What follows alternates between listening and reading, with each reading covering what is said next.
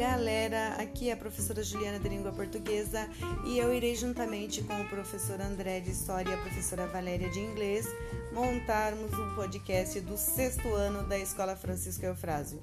O objetivo é que os alunos façam uma entrevista com um familiar ou alguém que tenha um objeto antigo na qual é, é, muito desconhecido nos dias atuais, porque os objetos eles evoluem e cada vez torna-se mais fácil a, a, a, utilização dele no nosso dia a dia. Eu sei que eles trarão muitos objetos e na qual a gente nem sabia que existia e para que finalidade existia. É, logo em seguida nós iremos postar aqui para vocês muita novidade. Até mais!